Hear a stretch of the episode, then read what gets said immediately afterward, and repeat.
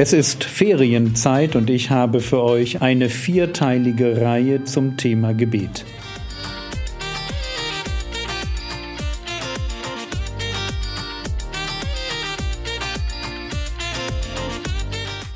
Theologie, die dich im Glauben wachsen lässt, Nachfolge praktisch, dein geistlicher Impuls für den Tag. Mein Name ist Jürgen Fischer und heute geht es um Antworten auf Fragen zum Gebet. Okay, ich wiederhole die Frage nochmal für alle. Vater, Sohn, Heiliger Geist, ein Gott und doch drei. Wen beten wir eigentlich an? Okay. Und die Frage ist tatsächlich nicht banal. Zuerst einmal halten wir fest, wir dürfen Gott als Dreieinigkeit anbeten. Und ich denke, dass die meisten Christen das auch am häufigsten tun. Wir beten Gott an.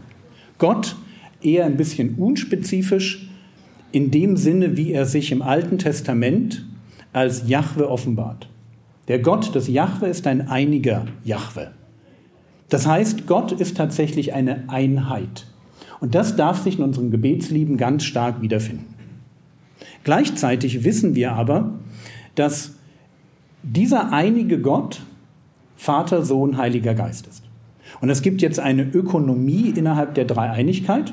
Ökonomie heißt, die drei sind aufeinander bezogen. Der Geist möchte, dass der Sohn verherrlicht wird und der Sohn möchte, dass der Vater verherrlicht wird. Und das spiegelt sich dann tatsächlich auch in der Häufigkeit wider, in der die einzelnen Persönlichkeiten Gottes im Neuen Testament angebetet werden. Der Heilige Geist wird eigentlich nie angebetet, es sei denn in Form von Gott allgemein, wo er mit drin steckt. Der Herr Jesus wird recht selten angebetet, aber es geschieht. Der Vater wird hauptsächlich angebetet. Das ist das, was ich im Neuen Testament sehe. Und ich sehe etwas ganz Spannendes im Neuen Testament und dazu schlagen wir mal auf 1. Korinther, Kapitel 15, Vers 28. 1. Korinther, Kapitel 15, Vers 28.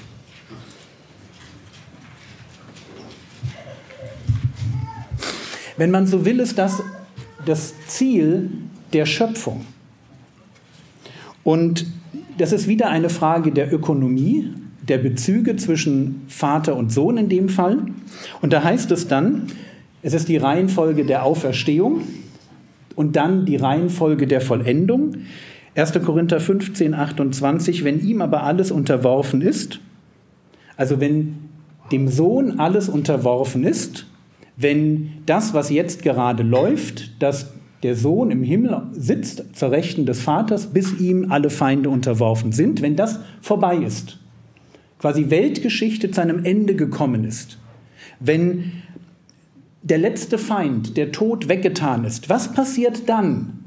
Und da heißt es dann eben, dann wird auch der Sohn selbst dem unterworfen sein, der ihm alles unterworfen hat. Ah ja, ganz am Ende der Sohn bleibt ja weiter Sohn. Und auch wenn das jetzt komisch klingt, der Sohn bleibt auch weiter Mensch. Ja, es, er bleibt Mensch. Vielleicht ist euch das nicht klar, aber wir haben einen Menschen, einen verherrlichten Menschen im Himmel sitzen und es gibt auch keine Verheißung, dass sich das bei ihm nochmal ändert. Und dann kommt dieser Moment, dass der Sohn selbst dem, dem und äh, dann wird auch der Sohn selbst dem unterworfen sein, der ihm alles unterworfen hat, damit Gott und hier ist jetzt Gott der Vater gemeint. Damit Gott alles in allem, oder man könnte übersetzen, alles für jeden ist. Das heißt, die Schöpfung läuft darauf hinaus, dass jeder unter dem Vater im Vater den erkennt, der alles für ihn ist. Und wenn ich das weiß, würde ich jetzt für mich Folgendes draus machen. Und das kann jeder aber anders gestalten. Okay? Das ist jetzt, nirgendwo steht in der Bibel, muss man das machen mit der Anbetung, wie Jürgen das gesagt hat. Ich sage nur, was ich draus mache. Ich bete hauptsächlich zu Gott, dem Vater. Ganz, ganz stark. Weil ich diese Stelle habe und weil ich merke, es geht sowieso in alle Ewigkeit in die Richtung. Zweitens, da wo Dinge explizit den Sohn betreffen, bete ich zum Sohn, weil es keinen Sinn macht zu sagen, danke Vater, dass du am Kreuz für mich gestorben bist. Natürlich kann ich einen Umweg beten, danke, dass du den Sohn gesandt hast, der für mich gestorben ist. Das kann ich machen. Aber wenn ich jetzt konkret Dinge mit dem Sohn verbinde, dann bete ich den Sohn an. Und in ganz, ganz seltenen Ausnahmefällen kriegt auch mal der Heilige Geist ein Gebet ab. Das ist meistens, wenn ich mich dafür entschuldige, dass ich ihn so durch Sünde gedämpft habe. Das mache ich manchmal, weil ich denke, das war einfach nicht fair. Aber das ist schon, wenn du so willst, außerbiblisch. Das ist einfach nur die innere Logik der Ökonomie zu Ende gedacht, dass da, wo, da kann ich mich nicht beim Sohn oder beim Vater entschuldigen, weil die haben da quasi gesagt, das ist der Job von dem Dritten, also dann gehe ich dahin. Aber das ist, das ist so ein bisschen Jürgen Special, das, das muss keiner machen, das, das bin so ein bisschen ich, bin so ein bisschen eigen. Aber ich komme von der Stelle hier. Und manches Mal ist es tatsächlich so, dass ich einfach die Dreieinigkeit nehme Gerade dann, wenn es darum geht, dass ich äh, Heiligungsanliegen für Geschwister, also wenn ich sehr viel für Heiligung bete, da habe ich ganz oft Gott als, als, als Gesamtheit im Blick, weil ich dann gar nicht genau weiß, wen soll ich da genau ansprechen. Und das mache ich dann, weil da ist bei Heiligung ist halt wirklich auch stark der Geist mit involviert. Da, da ist der Herr Jesus, der, der durch den Geist wirkt, mit involviert. Da ist der Vater. Ja, also da nehme ich dann gebetsabhängig, anliegenabhängig so eine Priorisierung vor.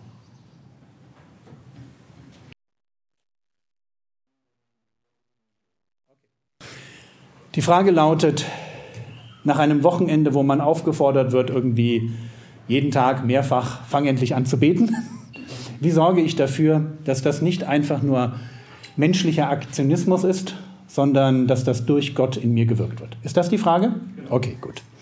Die Antwort ist für mich folgende.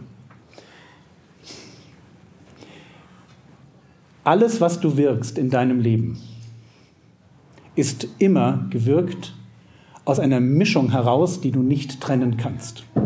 Also die Idee, hier gibt es etwas, was ich wirke und hier gibt es etwas, was der Geist Gottes wirkt. Du hast diese, gerade diese Trennung gemacht. Diese Trennung gibt es nicht. Es, es gibt sie in der Praxis nicht. In der Theorie kann ich das mit Bibelstellen trennen. Keine Frage. Ja, und da habe ich dann Stellen wie Römer 6, stell deine Glieder der Sünde nicht zur Verfügung. Das klingt sehr nach mach was. Und dann habe ich Stellen, dass der, was weiß ich, 2. Timotheus 1, dass er ein Geist der Kraft ist. Ja, und dann merkst du, hm, ja. Das ist aber nur theoretisch trennbar. In der Praxis bist du nämlich ein Geist mit Gott. Okay, und das bedeutet Folgendes. Du kriegst diese Trennung zwischen deinem Geist und dem Heiligen Geist nicht hin. Wenn du versuchst, in dich zu horchen und zu fragen, wer, wer inspiriert mich da eigentlich gerade? Bin ich das schon oder noch oder ist es der Heilige Geist? Du kannst das nicht voneinander trennen. Okay, das muss dir ganz klar sein. Du kriegst es nicht getrennt. Und deshalb, weil du es nicht getrennt kriegst, ist die Frage, die du stellst, gar nicht so wichtig. Warum ist die Frage nicht so wichtig? Weil du hast nicht Einfluss auf den Geist. Du hast nur Einfluss auf quasi deinen Anteil in diesem Konglomerat aus Geistern. Das heißt, du kannst nur eines tun. Du kannst sagen, ich entscheide mich jetzt. Und selbst, dass du dich entscheiden willst, ist ja schon dadurch gewirkt, dass du ein neues Herz hast. Also Gott hat bereits dieses Wollen dafür in dich hineingelegt. Sonst würdest du das gar nicht können. Aber jetzt kommt dieser Moment, wo Gott sagt, das Wollen ist da und ich würde dir auch gerne das Vollbringen schenken. Aber jetzt musst du eine Entscheidung treffen, was du willst. Und wir schlagen dazu mal auf Philippa. Philippa Kapitel 2.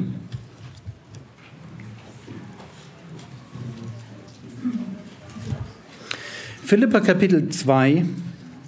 Und da gibt es diesen Vers, hier in Vers das fängt in Vers 12 an und geht dann rüber in Vers 13. Philippa 2, Vers 12 und 13. Da steht, bewirkt euer Heil mit Furcht und Zittern. Und dann die Begründung, denn Gott ist es, der in euch wirkt, sowohl das Wollen als auch das Wirken zu seinem Wohlgefallen. So, das musst du, den musst du ihn auswendig lernen, der ist einfach zu schön. Also auf der einen Seite bewirkt euer Heil mit Furcht und Zittern. Der Begriff stammt aus dem Ackerbau.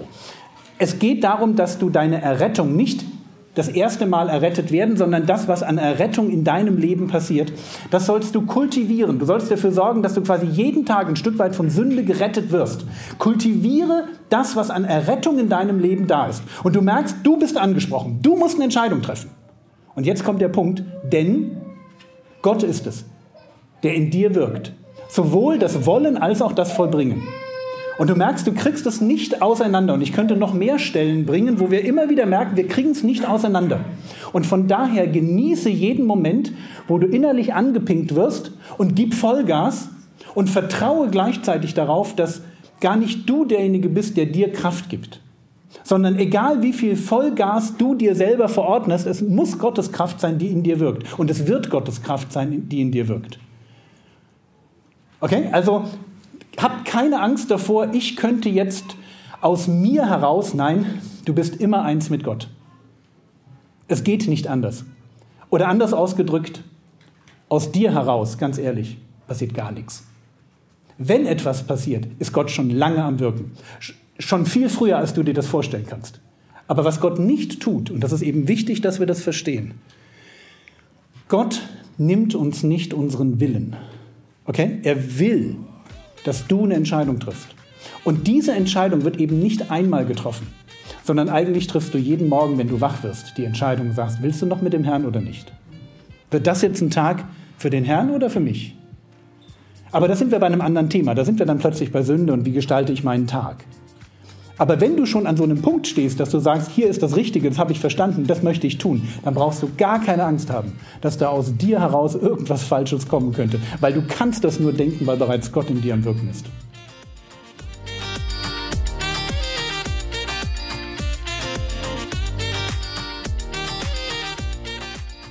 Das war's für heute. Die Predigt wird in der nächsten Episode fortgesetzt.